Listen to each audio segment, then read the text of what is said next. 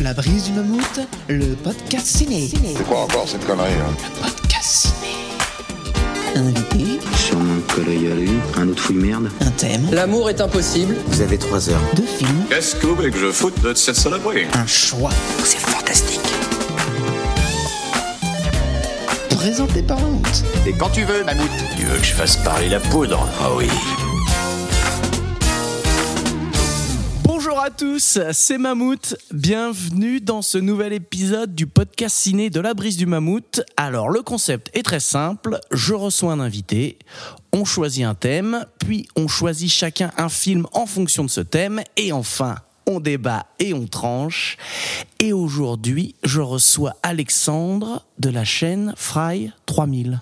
Salut Alexandre, Salut, ça va? Ça va, ça va. J'ai appris que j'avais pas le Covid aujourd'hui, donc ça, ça va plutôt bien. Ah, c'est une bonne nouvelle ça, effectivement. Merci. Je me pose toujours la question, est-ce que tu dis euh, Fry 3000 ou Fry euh, 3000 tu... Ouais, Fry 3000. Hein, Fry euh, 3000, ouais. Hmm. on- je parle la langue du pays où je suis, donc Ah, euh, on- là, là, vu qu'on est en France, je vais dire Fry 3000. Quoi. D'accord. Donc quand t'es en Bah, je- vacances... quand quand tu je vais en Allemagne, par exemple, je dis euh, Fry, euh, Ouais, c'est... et puis euh, après je regarde mon dictionnaire. quoi, voilà. D'accord. Donc euh, qu'est-ce que c'est euh, Fry 3000 euh, je Ah crois- oui. T'es un... on, Euh, on parle un peu, un peu de toi quand même. Ah bah ouais non bah je suis vidéaste et euh, ma chaîne YouTube euh, alors c'est- c'est un peu compliqué à définir euh, le thème de mes vidéos mais en tout cas je pense qu'on peut dire que je parle de films que la plupart des gens vont pas aborder ou alors euh, pas de la même façon enfin bon je parle aussi bien de, de nanar euh, que de bons films que je considère euh, sous-estimés ou méconnus et puis je fais des interviews de gens qui ont participé en général à de la série B ou, ou des nanars. euh. Mais justement là, euh, hier j'ai appris que j'allais pour interviewer des- deux nouveaux acteurs de comédie française des années 80, donc notamment un mec qui a joué dans Les Brésiliennes du Bois de Boulogne et dans et qui a été assistant réalisateur pour Mon curé chez les nudistes. Donc voilà, Le grand cinéma français quoi. ce sera le sujet du prochain podcast. euh, quel est le meilleur entre Mon curé euh, 1 et Mon curé euh, chez les Thaïlandaises? Les films de curé français, voilà, ce sera le thème. Et euh, il y a aussi un peu euh, un serpent de mer, euh, c'est ton fameux doc euh, sur Norbert Moutier. euh, on Ah peut ouais, en parler euh, ou- fouf. Euh, la dernière fois que j'étais venu, c'était quoi il y a, il y a cinq ans? C'est- c'est- le, le docu était déjà était encore euh. Non, euh, ouais, mais alors le docu sur Norbert, je, je sais pas trop quoi en dire de nouveau parce que bon, encore une fois, euh, je sais plus quand est-ce que euh, j'étais venu la dernière fois et, et, euh, ce que j'avais dit, mais déjà à ce moment-là, je pense que en fait, j'ai un ami qui m'a envoyé un, un tweet qui doit dater d'il y a deux ans où je disais, allez, il reste prêt. plus que que trois interviews ou genre deux interviews et en fait là, on en est à peu près au même point où il y a d'autres interviews qui se sont rajoutées et, et là encore, il m'en reste deux. Euh, donc une euh, la semaine euh, prochaine normalement, mais euh, bref, euh, oui, non, mais du coup, là, je suis en train de parler de mes galères avec le docu sans même dire ce que c'est que le docu. C'était ça que t'attendais comme réponse. Non, Euh, bah, c'est bien aussi. euh, c'est vrai que t'es déjà Ah, je peux- venu, j'ai oublié de, de le préciser, mais peut-être qu'il y en a Ah qui. oui. Mais euh, vas-y, moi, j'oublie qu'il y a des gens qui n'écoutent pas tous Ouais, les épisodes, donc euh, il faut que je reparle. Non, ben un docu sur un, un réalisateur de série Z française, euh, et je suis dessus depuis 4 ans là. Donc euh, après, bon, il y a eu deux ans de Covid, mais mais à chaque fois, il y a des nouvelles personnes que je découvre et qui s'ajoutent au, témoignage. Et puis après, y a- y a- enfin là, même quand j'aurai fini les interviews, il restera encore beaucoup à faire Mm. en termes de post prod et puis pour avoir les, les droits de tous les extraits d'interviews, etc. Enfin voilà. Ouais, d'accord. Donc on donne pas de date. On- Euh, ça sort pas le mois prochain, quoi. Si, euh, Faut attendre un petit peu. Ok. ouais. Bon, on So- attaque. soyez pas trop impatients, quoi. Soyez voilà. pas trop impatient. Voilà, c'est ça. Est-ce que t'es prêt On attaque? Ok, allez, c'est parti. C'est parti. Passons à l'objet de ma visite. Vous venez me parler de quoi? T'as quel sujet? Ouais, bah au moins, on sait de quoi on parle, là, c'est clair. Alors, le thème du jour est petit budget mais gros effets. Donc le but c'est pas forcément de parler euh, de films qui ont été des succès, mais en tout cas des films qui ont eu euh, euh, des petits budgets et qui, quand on les regarde, euh, on se dit putain mais c'est pas possible, ça marche trop bien quoi. Comment ils ont fait avec aussi peu de thunes Hein? On est d'accord? On est là-dessus? Je, je, euh, oui, oui, c'est ça le thème. J'approuve. C'est ce que j'ai préparé en tout cas. Bah oui. Mais euh,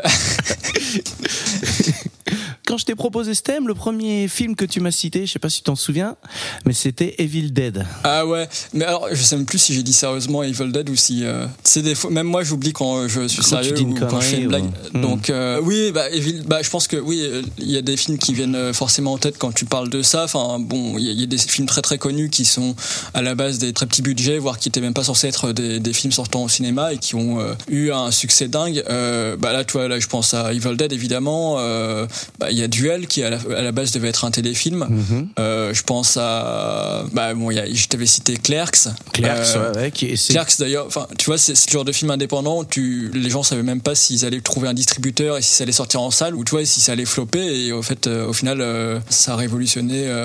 ouais, on peut dire ça en quelque sorte. Ça a révolutionné le, le genre de, de film dans lequel c'est, enfin ouais, le genre dans lequel ces films se placent quoi. classerait ça dans quel genre, Clerks? Ah ouais, bah je pensais plus à Evil Dead Ah parce oui, termes de voilà. c'est pour ça que je me oui non. Clerks, Clerks Mais- non pas forcément. Mais effectivement, Mais, euh, Evil Dead là, bon alors après euh, Sam Raimi, il a mis du temps hein, à le filmer, hein, mais le le budget c'est euh, 375 000 dollars officiellement. Quoi. Ok. Ouais, c'est pas beaucoup quoi. Mais Et en fait, même, non, j'y repense, mais Clerks, euh, alors je sais pas si ça a été uniquement pour ce film, mais Clerks, ça fait partie d'un groupe de films indépendants qui a un peu euh, révolutionné la façon dont on, on conçoit le, le- le film indépendant. Enfin, c'est un truc qui est abordé dans le, le bouquin euh, Sex, mensonge et Hollywood. C'est un film qui a été présenté à, à Sundance et euh, c'est à une époque où euh, on a commencé à voir des films indépendants qui ont euh, eu un, un énorme succès public.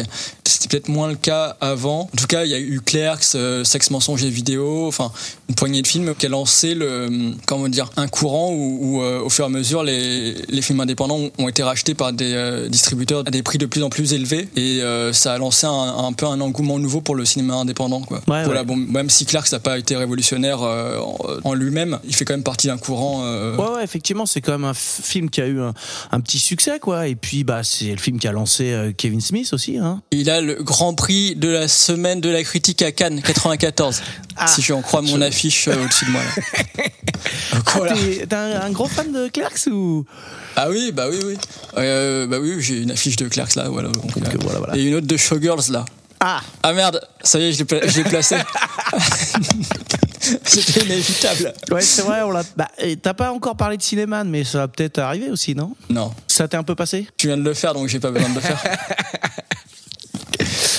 Écoute, euh, moi, il y a un truc qui m'étonne un peu. Euh, quand je vois, euh, là j'ai regardé un peu la liste des films euh, qui ont des petits budgets comme ça et qui ont été remarqués, on va dire, c'est que la plupart du temps, étonnamment, ce sont plutôt des films de genre, soit des films d'horreur, soit des films, euh, ouais, c'est beaucoup de films d'horreur, ou alors des films d'action aussi un petit peu. Quand tu vois Mad Max par exemple, le premier, euh, il y a que dalle, hein, le, budget c'est pareil, c'est 300 000 dollars, je crois. Comment t'expliques qu'en fait, ce sont des films où théoriquement, il va y avoir besoin d'un peu plus de budget pour faire des effets spéciaux et tout ça, et pourtant, avec des petits budgets, on arrive à faire des films qui marchent? C'est quoi, à ton avis, la petite recette là-dedans? Hmm, c'est une bonne question, faut que j'y réfléchisse. Euh, euh, je me demande si une explication, enfin je pense qu'il doit y avoir plusieurs raisons, mais je me demande si euh, une des explications possibles, c'est pas que tu vois, il y a besoin de vraiment marquer le coup et de vraiment marquer les esprits et, et faire du cinéma d'action ou du film d'horreur, c'est vraiment un moyen de ouais, attirer l'attention du spectateur. Enfin, tu vois, euh, Mad Max, enfin en tout cas, bon là je prends Mad Max en exemple parce qu'il y a le bouquin qui est sorti là de Melvin Z euh, récemment et que je l'ai lu, euh, enfin il y a peu. Bon déjà c'était un goût des cinéastes de, pour le cinéma d'action, mais qui voulait se démarquer de ce qui se faisait à l'époque en Australie, c'est-à-dire beaucoup de films euh, d'auteurs d'époque. Non, mais là pour le moment, à part cette idée de marquer les esprits, je sais pas toi ta propre interprétation? Bah, écoute, euh, alors il y a peut-être deux choses. Je me dis que c'est peut-être aussi, il y a un peu plus un public de niche, ce qui fait que, tu vois, si tu sors, il y a peut-être moins de films qui sortent et les gens sont peut-être aussi un peu plus intéressés dans les, les aficionados, on va dire, par, euh, tu vois, euh, les sorties. euh. et donc, c'est des films qui se font peut-être un peu plus remarqués que si effectivement tu sors un. Alors, tu vois, mais c'est ça, j'ai même pas d'exemple de rom-com de petit budget. on n'en connaît pas, quoi. Bon, j'en ai quelques-unes en tête, mais c'est des, des films qui ont été récupérés par des gros studios. Enfin, tu vois, euh, euh, comme euh, Fox avait créé à une époque Fox Searchlight, qui servait à distribuer des films indépendants indépendants. Mais euh, non, non, mais c'est vrai que c'est très pertinent ce que tu dis. Enfin, c'est vrai que le, le public euh, du cinéma de genre est un public euh, très avide de films. Enfin, tu vois, genre, je pense que un public de comédie romantique, par exemple, va moins chercher dans les films pas trop connus, alors que vraiment les, les fans de films d'horreur, par exemple, sont capables de chercher même les dans les tréfonds du cinéma d'horreur, éventuellement même pour trouver des films pourris, mais à partir du moment où euh, les gens vont être, j'ai l'impression, vont être beaucoup plus indulgents.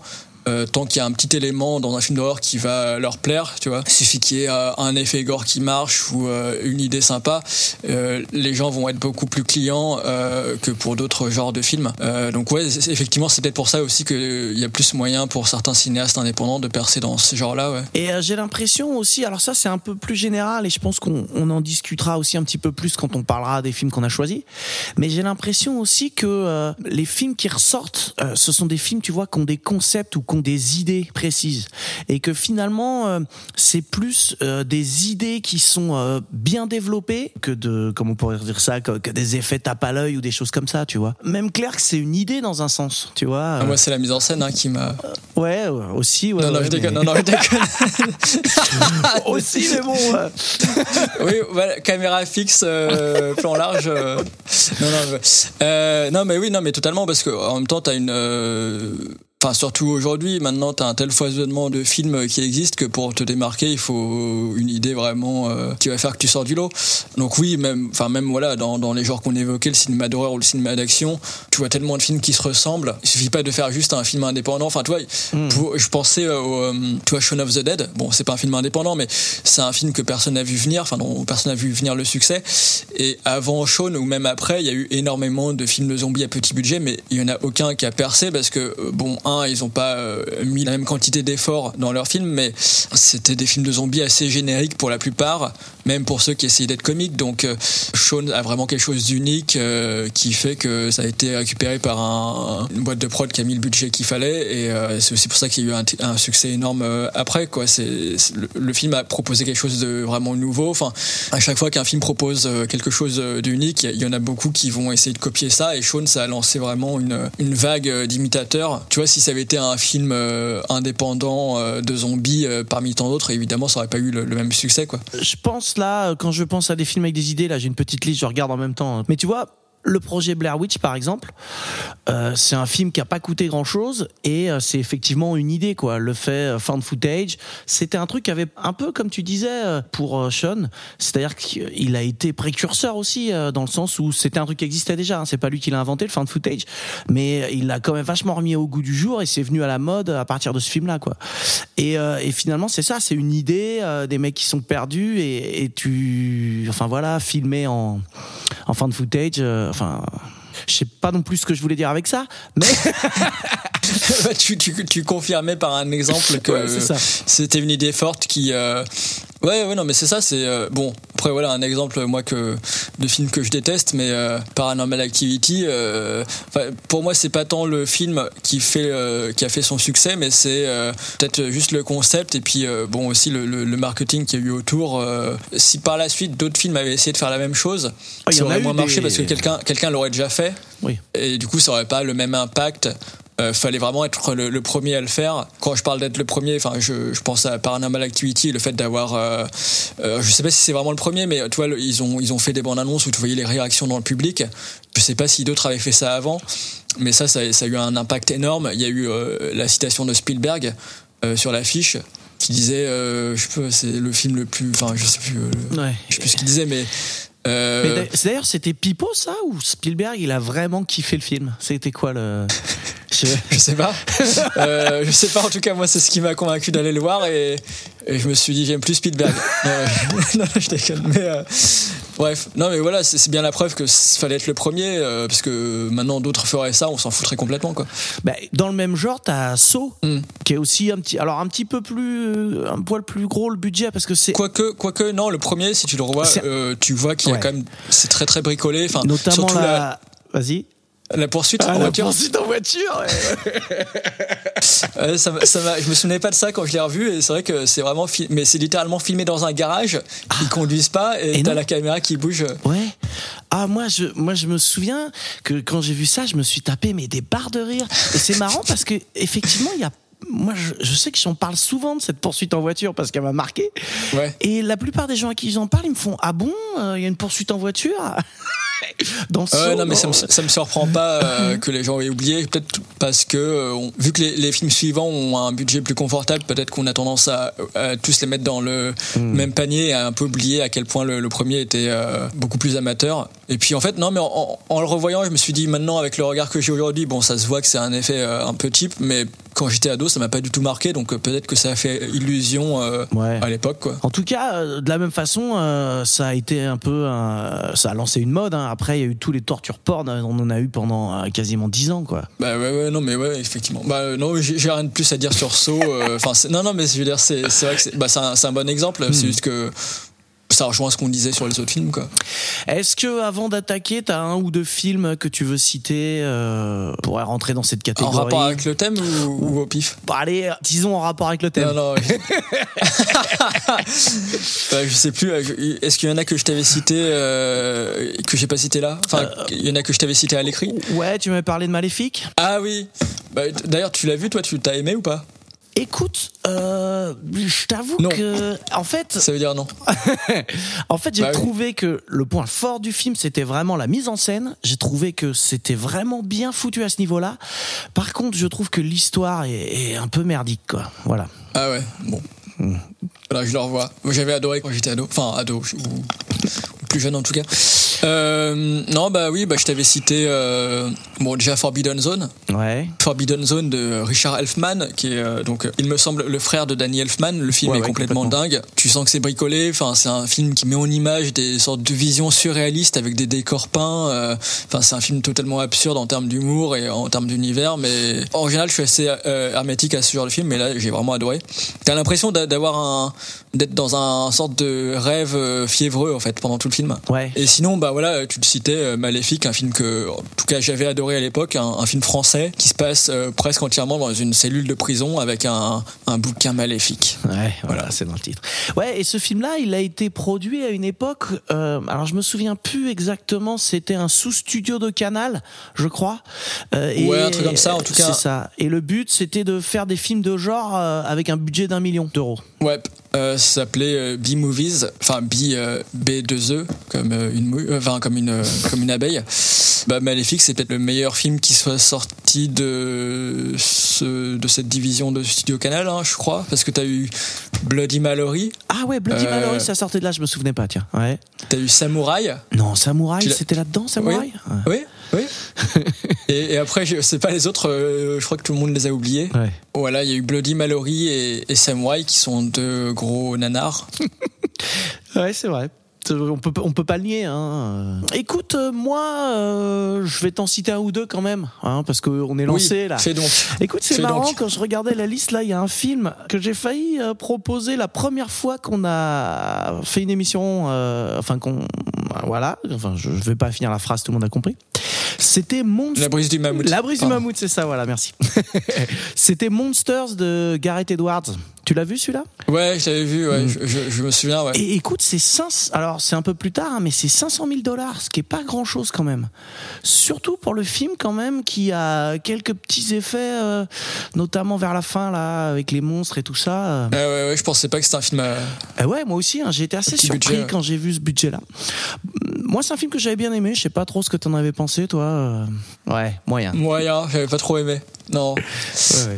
Et euh, il y a aussi euh, Primer, tu l'as vu? Ah oui. Tu vois ce que c'est? Oui, oui. C'est un mec Ouais, ouais. Qui, qui invente une machine à remonter dans le temps là. Et c'est un film que le mec il a fait pour 7000 dollars quoi. Donc c'est-à-dire vraiment que dalle. Là, là, je suis moins surpris. ouais, ouais, ouais. c'est Shane Carruth. J'imagine que ça se prononce Qui, à peu près comme a ça. fait, euh, Primer fait Primer, ouais, effectivement. Et il a fait un autre film. euh, alors j'ai pas vu le budget que j'aime bien. Par contre, c'est euh, Upstream Color. Tu l'as vu celui-là? Non, je crois que j'ai vu que Primer. Hmm. C'est pas lui qui d'ailleurs avait dit que il arrêtait le cinéma parce que le temps que ça lui prenait, et l'implication que ça demandait de pour pouvoir sortir ses films indépendants, ça, genre c'était trop euh, par rapport à, aux résultats, enfin tu vois, au- par rapport à. Ouais, ouais, effectivement, le, bah, pff, c'est-à-dire que t'imagines faire un, bon, tu me diras, Primer, c'est vrai que c'est un peu, euh, mais faire un film comme ça pour 7000 dollars, c'est quand même euh, compliqué, quoi. C'est sûr qu'il a dû prendre du temps. Parce que évidemment, ça va un petit peu ensemble, hein, le temps et l'argent à un moment. euh. Quand t'as pas de moyens, euh, tu prends plus de temps, quoi. Ouais, bah.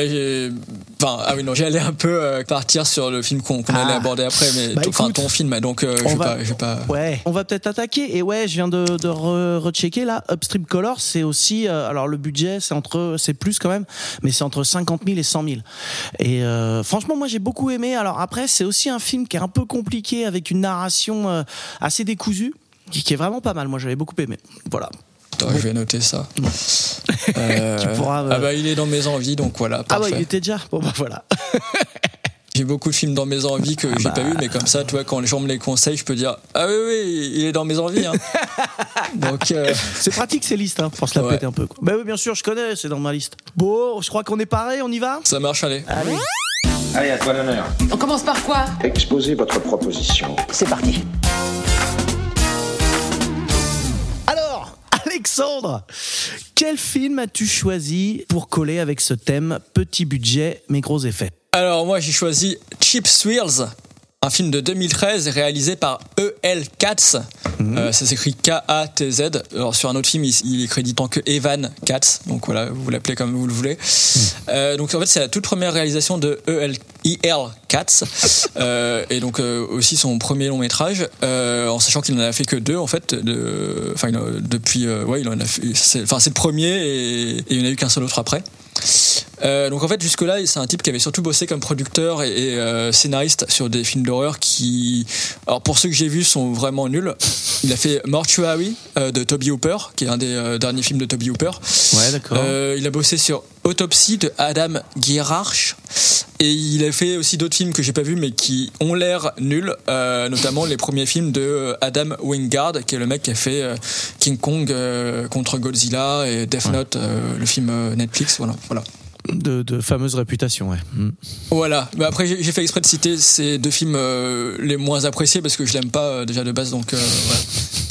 Et donc en fait, à l'origine de ce projet, donc à l'origine de Cheap Thrills, euh, il y a euh, Trent Haga, qui est le scénariste, qui a débuté comme euh, acteur et scénariste chez Atroma. En fait, il a bossé sur Toxic Cat et Terror Farmer. Ensuite, il a beaucoup navigué dans la série Z en travaillant sur plein de postes différents, sur des films d'horreur fauchés. Donc la plupart qui ont l'air très mauvais aussi. Enfin, je les ai pas vus, mais voilà. À part un que j'ai bien aimé. Alors un des rares que j'ai vu que j'ai bien aimé, c'est attention, le titre c'est Bonnie and Clyde versus Dracula. Euh, je m'attendais vraiment à un truc pourri. En fait, j'ai bien aimé. Donc euh, peut-être que c'est pas bien, mais Peut-être que c'est bien. J'avais j'avais été surpris agréablement en tout cas. Ok, d'accord. Et euh, ouais, en fait, il y a- que quelques films de dans sa filmo qui sortent du lot et euh, qui semblent avoir eu pour une fois des moyens un peu plus, euh, enfin un peu plus confortables. Donc il y a Chop, qui est son premier film en tant que réalisateur, qu'il n'a pas scénarisé. Donc là, je parle de euh, Trent Haga, le scénariste de Cheap Thrills. hein. Il y a 68 Kill, qu'il a écrit et réalisé.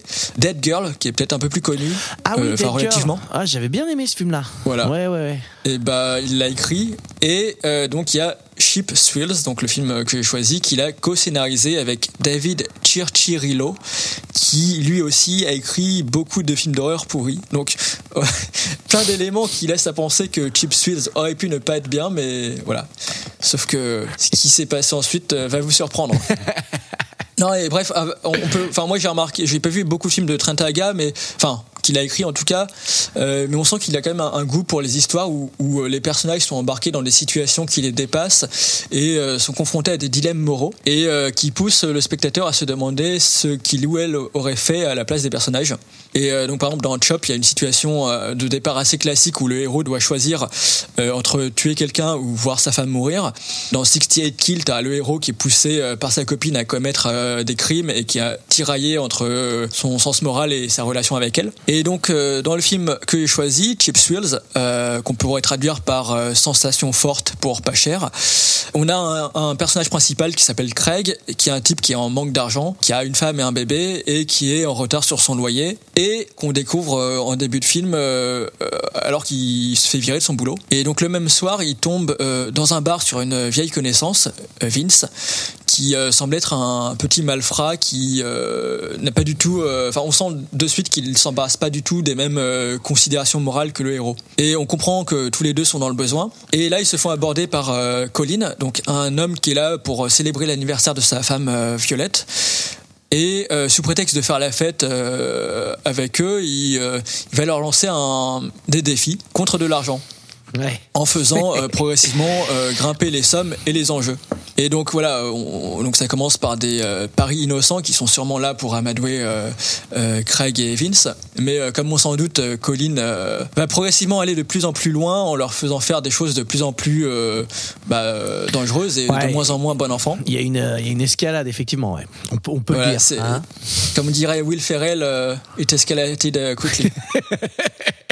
Et donc voilà, les, les deux héros vont se retrouver chez le couple ensuite, et euh, là c'est là que la situation dégénère vraiment. Et euh, donc euh, Craig et Vince vont rentrer en compétition euh, l'un contre l'autre, chacun voulant l'argent à la place de l'autre, vu que c'est seulement le premier des deux qui va relever un défi qui remporte la somme proposée par Colin. Donc ils se, ils se mettent à se battre plus ou moins pour relever le défi le premier, en oubliant en fait progressivement de prendre en compte ce que représente ce qu'on leur demande de faire. Ouais. Enfin, on a l'impression que tu vois, ça l'emporte sur, euh, voilà, le défi devient secondaire par rapport à la, la somme. euh, Sans trop spoiler, on, on peut peut-être Ah donner un, ou deux, un ou deux exemples Ah. euh, où tu. Bah alors, au tout début du film, bon, ça commence par des shots. Enfin, Ouais, genre, ouais. le premier qui, euh, Qui boit un verre. shot d'un coup. Ensuite, c'est devoir frapper le videur d'une boîte. et donc, Craig se retrouve avec un avec le nez pété. Après, je me souviens plus exactement. Enfin, je me souviens plus de trucs que je pourrais ne évoquer sans trop en dire. T'as des trucs qui t'ont marqué, toi? Écoute, euh, bah, je crois qu'assez rapidement, alors je couperai hein, si je dis une bêtise, mais assez rapidement, il lui demande de se couper un doigt aussi, non? Ou c'est tard ça? Ah, ah, justement, j'y pensais, mais Ouais. je me suis dit, c'est peut-être un peu.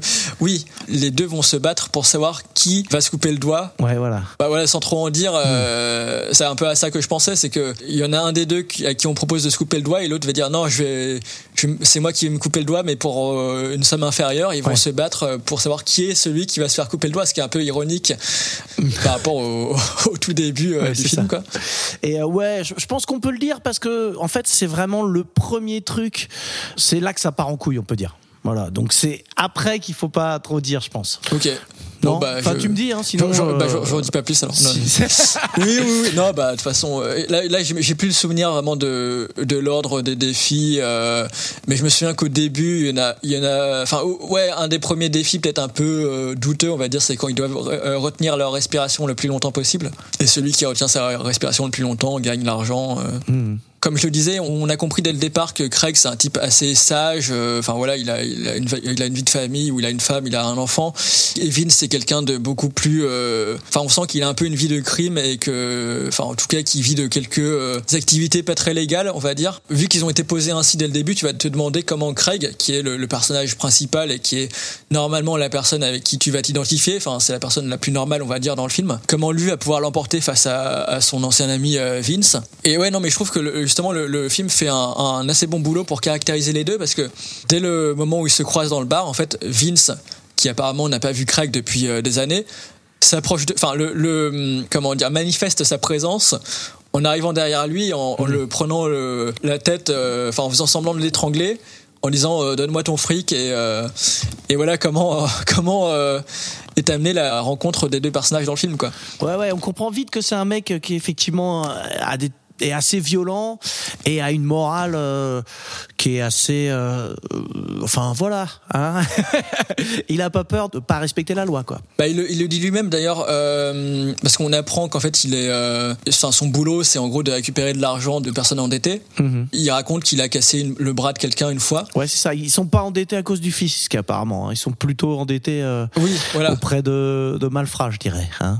Et, et ce que je trouve intéressant là-dedans, c'est que non seulement bon, ça définit le personnage, mais t'as aussi un, un peu une sorte d'effet d'annonce de ce qui va se passer ensuite, parce que c'est quelqu'un qui va euh, faire du mal aux autres pour de l'argent. Et euh, en fait, en revoyant euh, le, le début du film, je me suis rendu compte qu'il y a pas mal de, enfin, il y a quelques effets d'annonce comme ça où tu, non seulement les personnages sont définis par quelques détails, et ça annonce ce qui va suivre. Et ce que je trouvais aussi intéressant dans leur relation, c'est que j'ai l'impression que ça montre à l'image, enfin, ça montre euh, dans un film ce genre de relation euh, qui est un peu difficile à définir, mais où t'as deux personnes qui se connaissent depuis longtemps et en fait tu te rends compte au bout d'un certain moment que même si vous avez un passé ensemble, en fait vous avez pas grand chose en commun. Ouais. Là, Vince et Craig, apparemment ils, ils faisaient du skate ensemble quand ils étaient, euh, je sais plus au collège ou au lycée. Et en fait tu te rends compte maintenant que même rien que dans leur façon de parler de certains sujets, ils sont pas du tout sur la même longueur d'onde. Mhm. T'as hum, Craig qui évoque sa femme euh, en disant qu'il est marié depuis euh, tant de temps. Euh, Vince le félicite et ensuite il dit euh, ouais je sais pas comment tu fais pour euh, te taper une- la même personne. euh, Enfin il le dit de manière assez légère mais euh, voilà je sais pas comment tu fais pour te taper la, même personne euh, pendant le restant de ta vie. Moi je serais pas capable de faire de ça et tu vois.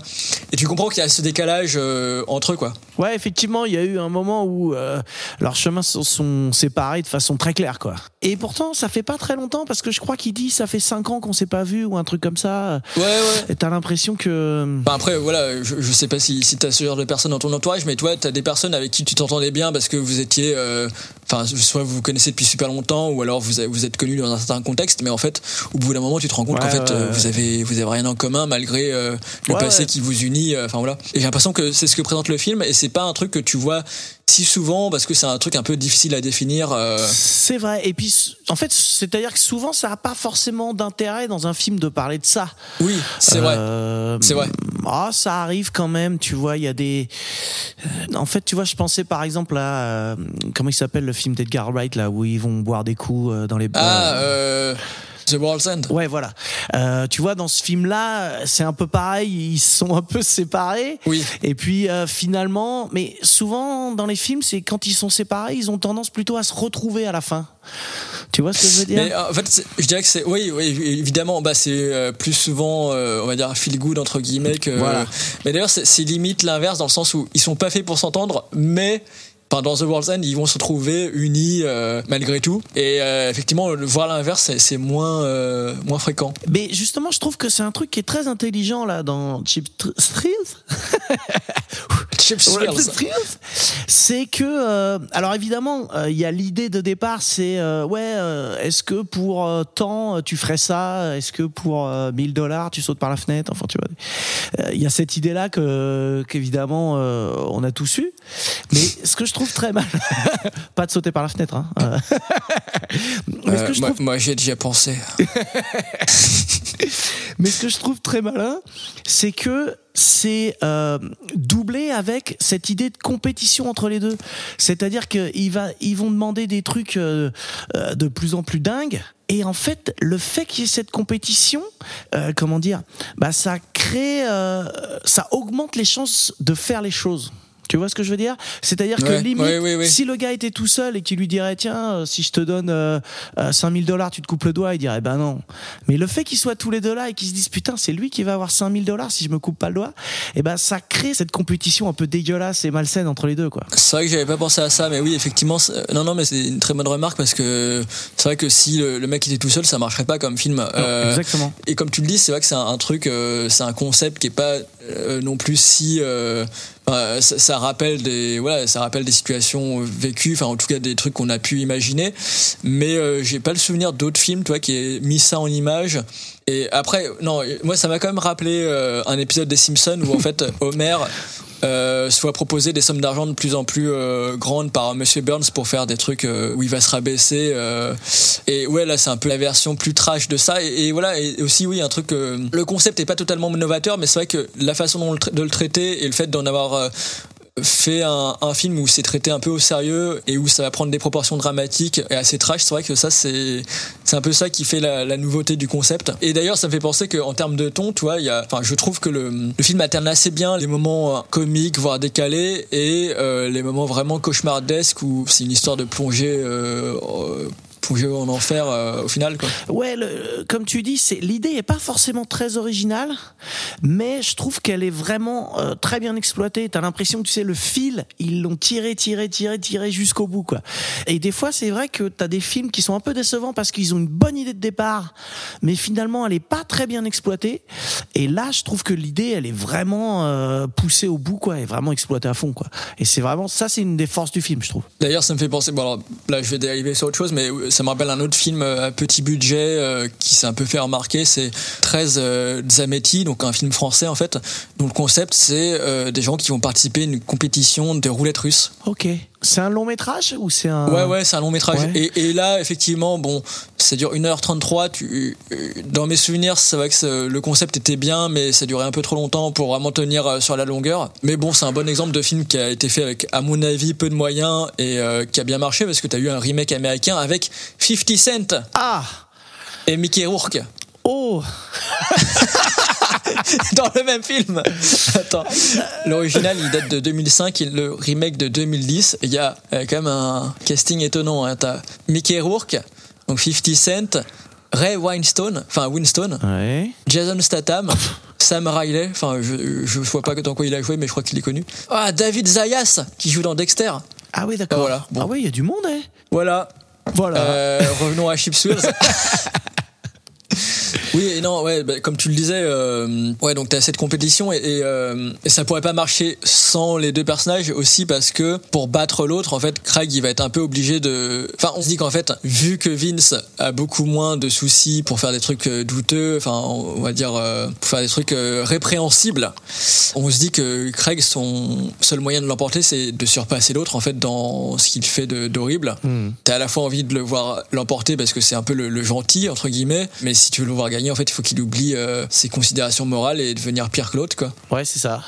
Alors, j'ai pas vu euh, tous les films là du scénariste, mais effectivement, il y a ce dilemme moral, euh, comme tu dis, où le spectateur se dit non, mais là, tu ferais pas ça, ou effectivement, tu réfléchis de cette façon-là, c'est certain, ouais. Toi, est-ce que t'as eu aussi cette impression de, enfin, est-ce que tu t'as eu ce, ce moment où tu t'es dit, qu'est-ce que j'aurais fait à la place du mec? Franchement, je crois que je, je serais parti assez rapidement, moi. J'aurais senti que. J'aime pas trop trop euh, ce, ce délire-là. Je sais pas, toi, tu t'aurais, t'aurais pu aller loin, toi, tu crois? Ah non, mais attendons d'avoir une femme et un, un enfant et de, de plus avoir de boulot. Alors, et- c'est peut-être ça aussi. C'est peut-être ça aussi, effectivement. Non, non, mais est-ce que en tout cas le, le film a suscité des questions chez toi, genre, euh, enfin, je pense qu'il y a deux, enfin au moins deux interrogations qui peuvent te venir à l'esprit pendant le film. C'est un, qu'est-ce que j'aurais fait à sa place et où- où- jusqu'où je, je serais allé, et aussi, est-ce que c'est crédible avec ce genre de concept? Tu te demandes, est-ce que c'est crédible que quelqu'un fasse ça? Est-ce que c'est crédible que quelqu'un va, vaille, euh, aille aussi loin? Alors moi je pense que ça c'est crédible, mais euh, il y a un truc dont on n'a pas parlé, c'est le couple en fait qui euh, leur propose les jeux, parce que eux. Ah oui, bah je, je voulais en, Ah. enfin je. Bah, vas-y, vas-y, Bon, alors. sinon, non, non, mais bah on- si tu veux, on, on en parle juste après. Mais est-ce qu'il y a un moment où t'es sorti du film parce que tu trouvais que ça devenait plus crédible en fait? Alors non parce que je, bah, en fait il y a un contrat dans le film, c'est que tu te dis, euh, enfin tu vois ce que je veux dire. À un moment tu te dis plus c'est un film crédible, dans, enfin, enfin tu, Oui. tu, tu te dis pas c'est un film réaliste et c'est plus de réfléchir comme ça, tu vois. Tu vas vraiment dans l'idée. Euh, moi j'ai été intéressé par ça en fait, donc je me suis pas trop posé la question du réalisme pour moi. Alors que pourtant j'ai tendance à faire ça, mais pour moi c'était pas, le film était pas là, tu vois. C'était vraiment plus une espèce de, comme on pourrait dire, d'exercice de philosophie quoi. Toi, avec ce genre de concept, ça pourrait aller super loin. En tout cas, moi, il n'y a pas un moment donné où je me dis, ouais, ça va trop loin, là, j'a- j'adhère plus euh, au film, quoi. Non, mais parce que l'escalade est vraiment progressive, quoi. Ouais. Et finalement, il y a une espèce de logique aussi là-dedans. Et comme tu dis, le film est bien foutu aussi parce que il y a plein de petits indices qui sont posés avant et qui te font croire aux personnages et qui te font croire à leur euh, à leur évolution. Concernant le couple, euh, bah, tu vois, je disais que les personnages étaient bien définis. Et ce que je trouve intéressant, en fait, avec le, aussi le couple de méchants, entre guillemets, enfin, Colin et, et Violet, c'est que justement, en fait, ils sont pas vraiment définis comme des méchants, dans le sens où je trouve que tous les personnages ont un peu euh, plusieurs facettes. Et eux, au lieu de, tu vois, ça pourrait être des riches euh, vraiment caricaturaux et, et machiavéliques, comme tu as pu le voir dans d'autres fictions où toi, tu montres des riches qui vont profiter de la détresse des pauvres pour euh, leur divertissement. C'est un peu ça quand même. Hein, je... Oui, mais, mais tu vois, ils sont un peu plus nuancés. Enfin, Colin, et, on peut pas vraiment savoir s'il est sincère quand il fait ça, mais il se montre euh, beaucoup plus. euh, bah, il- des fois, il se montre vraiment empathique envers la souffrance euh, des deux autres personnages, ce qui rend le truc encore plus bizarre. Enfin, bizarre, mais je dis pas bizarre dans le sens. euh, Enfin, ça le rend plus tordu, mais pas. euh, moi, j'ai trouvé crédible. C'est juste que c'est quelqu'un euh, de- un peu plus complexe que juste le, le grand méchant. euh. Ouais, mais en même temps, je- tu vois, j'ai l'impression qu'il, il- quand il est un peu euh, empathique comme ça, j'ai l'impression qu'il fait plutôt semblant et que c'est une espèce de double jeu pour les piquer un peu, quoi. Tu sais, genre, ah, écoute, si t'en as marre, si tu veux arrêter, tu peux arrêter. Hein, c'est l'autre qui prendra l'argent, c'est pas grave, tu vois. un peu ça, quoi. Oui, oui, oui. Bah, effectivement, oui, c'est une des interprétations possibles. Mais en tout cas, il le joue pas. Enfin, euh, dans le jeu de l'acteur, j'ai pas l'impression qu'il jouait le mec faux cul, Ouais. tu vois. Tu vois ce que je veux dire? Oui, il le joue comme s'il était vraiment empathique. euh, donc après, est-ce que, est-ce que c'est, il est censé vraiment l'être ou est-ce qu'il est censé euh, être faux cul euh, On peut pas vraiment le savoir. euh, bon, enfin bon, après chacun son interprétation. Non, mais on a dit qu'on spoilait pas, alors je. ah oui, oui, oui. Oui, oui, non, bon, bref. Euh, non, mais sinon, pour en revenir au, au thème euh, de cet épisode du podcast, gros effet pour petit budget ou l'inverse. non, mais tu vois, c'est un film qui a un budget de 100 000 dollars, tu vois, ce qui est, ce qui est assez ridicule pour un, un long métrage. Même si tu sens que ça a été fait avec un faible budget, en fait, je trouve que l'équipe du film a su vraiment tirer le film vers le haut avec de très bons choix sur euh, de nombreux points. Et il y a notamment le casting, en fait. Déjà, je trouve que la plupart des acteurs ont vraiment le physique de leur rôle et euh, leur euh, interprétation permet de bien cerner les personnages. Tu vois, je pense à Craig qui a un physique de mec gentil et euh, innocent. Et euh, Vince, bon, tu sens, enfin, euh, son physique euh, fait qu'il est crédible dans le rôle du malfrat. T'as euh, David, euh, alors ça va être compliqué à prononcer. David Ku- Kushner, Kushner, Ku- je pense, non Kushner Da- David Kushner, donc, qui euh, qu'on a vu dans The Office, euh, enfin la version américaine de The Office Ouais. en tant que Todd. Moi, c'est dans. Et aussi- Ouais, dans Encore Man. Encore Man Ah ouais, putain. Bah, celui-là, voilà. je peux pas.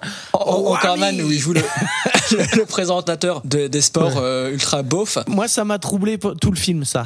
Euh, Ah. J'arrivais pas à voir.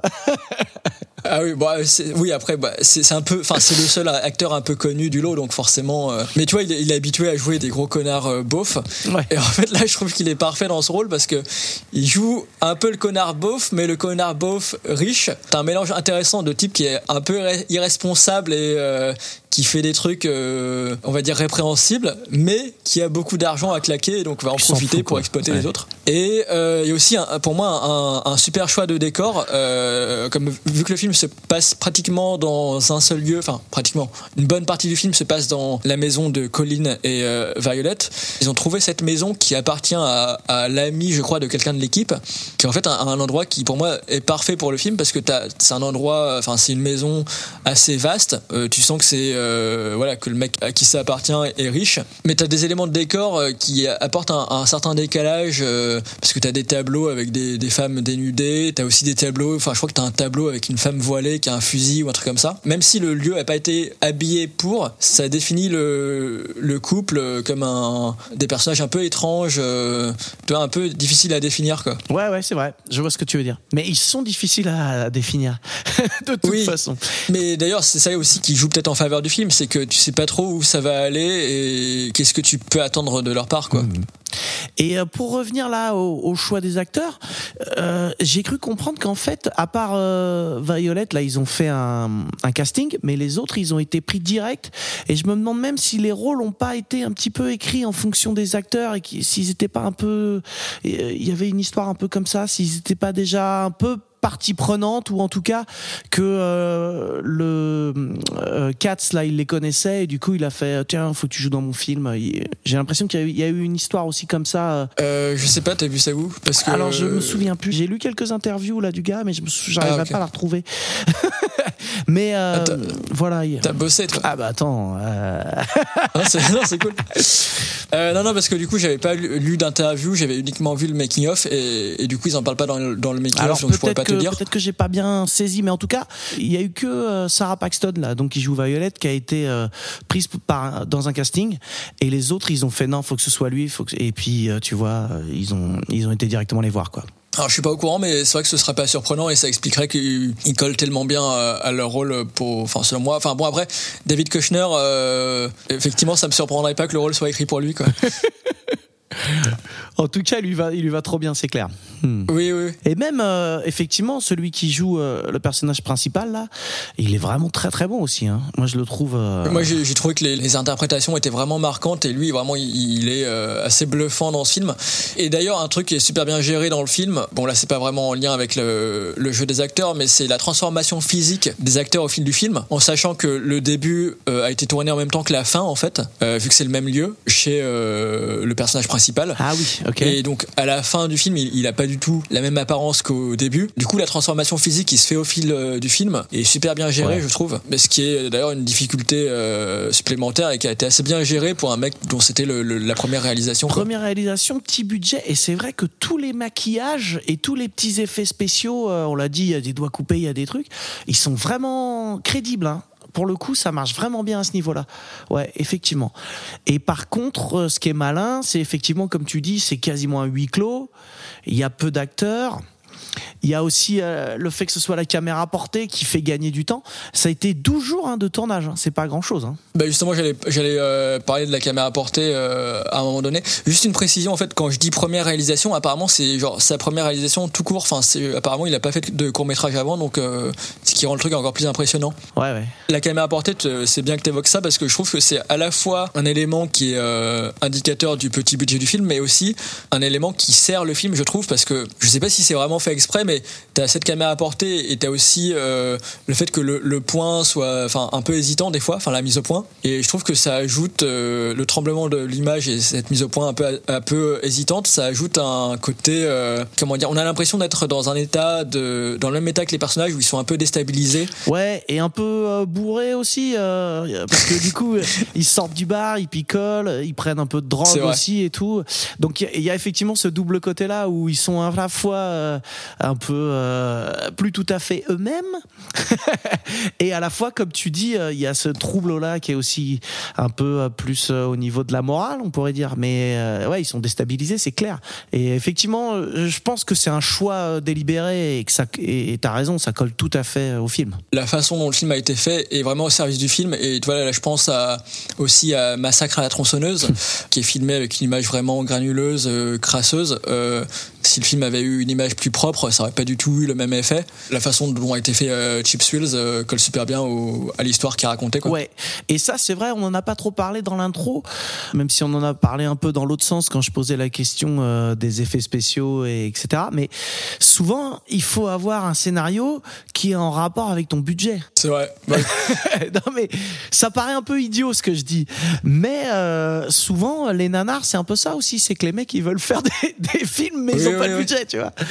Alors que là, tu vois, il y a effectivement toute cette partie euh, FX euh, et maquillage, etc. Euh, euh, faux sang aussi, ça coûte cher, hein Euh, qui du coup a dû coûter un peu cher. Mais de l'autre côté, il y a plein d'idées qui permettent euh, bah, de limiter le budget. Et euh, ouais non pour conclure sur euh, Chips Wheels, euh, il y a un autre truc que je trouve intéressant, mais bon là c'est pas vraiment directement en lien avec le film, mais plus autour du film, c'est que t'as d'un point de vue thématique, tu vois, euh, bon comme je le disais, c'est c'est un film qui questionne le spectateur sur ce qu'il ferait dans la même situation, mais tu vois c'est un film qui traite de ce dont les gens seraient capables dans certaines situations.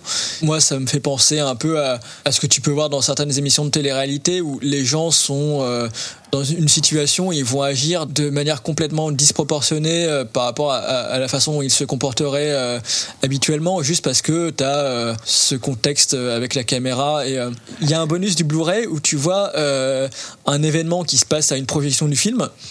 Et euh, t'as l'équipe du film qui invite le public à relever des défis euh, pour des contreparties qui en fait n'en sont pas vraiment. C'est-à-dire que t'en as un ont le défi de se faire tatouer le titre du film sur le cul, tu vois.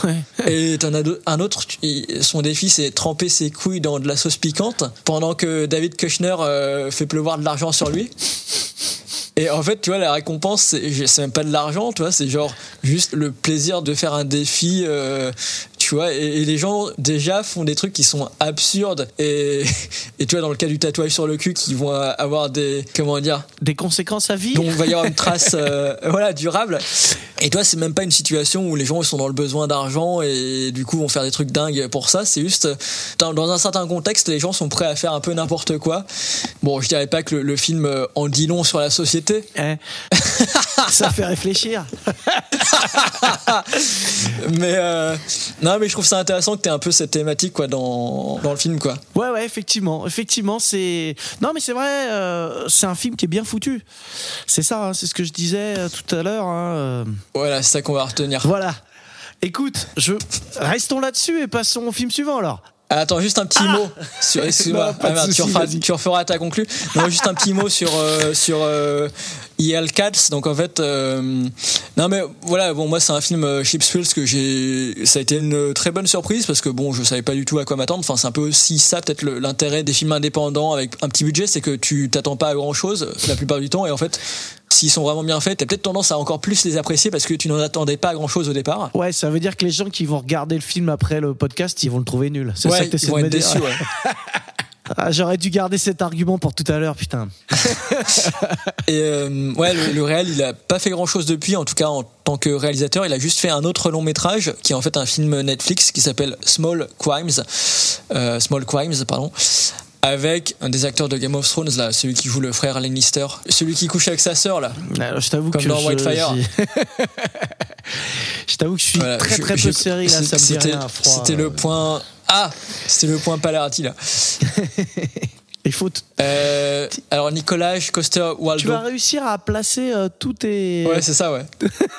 Bref, donc ouais, un film, un film Netflix qui est euh, malheureusement, bon, qui est pas mal, mais assez oubliable. Donc euh, c'est dommage qu'il ait pas pu euh, continuer sur une bonne lancée après euh, Chips Wheels. Très bien. Eh ben écoute, je crois qu'on y est. On passe au film Ah, suivant. J'ai encore une chose à dire. Non. Vas-y. Allez, on, on passe à la suite. Et maintenant à toi. Bon alors écoute, je te fais une proposition. Vous feriez pas ça? Je vais me gêner. Alors, pour parler du thème du jour, j'ai choisi Tetsuo the Iron Man de Shinya Tsukamoto. Donc euh, c'est un film qui est sorti en 1989. Alors c'est marrant parce que là je me suis rendu compte que ça fait deux émissions de suite que je vais parler de films qui sont pas faciles à, à expliquer parce que ce sont vraiment des films très visuels quoi. Ouais, mais c'est de ta faute, hein, ça. Euh, ça c'est de ma faute. Mais en même temps, euh, bon, il y a quand même euh, plein de choses à dire. Donc, qu'est-ce que c'est euh, Tetsuo? Alors, c'est l'histoire. euh, je vais la faire euh, simple. Hein, c'est l'histoire euh, d'un mec qui, en voiture, renverse un gars qui se trouve être. Alors, il l'appelle le fétichiste hein, dans le générique, mais c'est une espèce de sorcier en fait. Et donc le mec, il le laisse pour mort, mais le mec n'est pas mort et il lui lance une espèce de sort parce qu'effectivement c'est un fétichiste du métal. Et donc le gars commence la matière, hein, pas la musique effectivement. et le mec commence petit à petit à se transformer en homme, euh, bah, euh, mi-humain, mi-mécanique, et euh, il a des voilà toutes sortes de pièces métalliques qui lui poussent sur le corps et qui remplacent ses organes, pourrait-on dire. Hein? Tout à fait. Tout à fait. Jusque là, jusque là, on est bon. Alors, euh, Tsukamoto, il avait euh, sorti euh, deux euh, courts métrages avant, et puis il s'est senti assez en confiance pour se dire, bah tiens, je vais faire un long métrage. Alors, c'est un film qui est pas très long, hein, il fait que 65 minutes. Euh, J'en parlerai après. et euh, là, pour le coup, j'ai pas réussi à trouver de vrai budget précis, mais c'est vraiment un film qui a été fait avec de l'argent de poche. Bah, je- ouais, enfin, moi, tout ce que j'ai vu, c'est les conditions de tournage, mais Ouais, peut-être que tu, tu vas en parler. euh, Ouais, ouais, ouais, bon, on, on pourra en parler, mais ensemble. Mais effectivement, donc c'est shooté en 16 mm, ce qui rend. Alors, je trouve que euh, du coup, ça, l'image, elle est très granuleuse, très crasseuse, mais du coup, je pense que c'est un, un point euh, qui est plutôt positif pour le film. Bah, déjà pour l'ambiance évidemment, mais aussi parce que ça rend les maquillages et tous les, les effets spéciaux euh, plus crédibles. Parce que comme je disais, c'est vraiment fait avec euh, avec de l'argent de poche, donc euh, ils récupéraient dans des poubelles euh, des morceaux de métaux. Il y a des trucs qui sont gaffés, notamment la fameuse scène du pénis. euh, euh, perceuse euh, je- qui a été fabriquée de toutes pièces et avec principalement du gaffeur. Donc voilà. Donc, Ah euh, ouais, ouais, ouais, ouais. C'était, euh, euh, j'ai vu là. En fait, c'est euh, donc. Il n'y a pas beaucoup, hein, pareil, de personnages. Il y a trois personnages principaux. Donc il y a euh, Tomoro Taguchi qui joue euh, l'homme qui a renversé euh, le fétichiste. Il y a Kei Fujiwara qui, elle, joue bah, la femme de l'homme. Donc euh, ils ont pas de nom. Hein. Et même dans le générique, il s'appelle homme-femme. Voilà. Et Shinya Tsukamoto, il joue lui-même le fétichiste. Voilà. Et en fait, Kei Fujiwara, ça, elle a été très très importante sur le tournage parce que déjà dans toutes les scènes où il y a Shinya Tsukamoto, c'est elle qui filme et euh, elle a été vachement importante dans tout ce qui est décor, euh, dans tout ce qui est euh, construction aussi. Donc le, la bite, c'est elle qui l'a construite. C'est chez elle que ça se passe aussi. Enfin, pas tout, hein, mais l'appartement, euh, c'est le sien.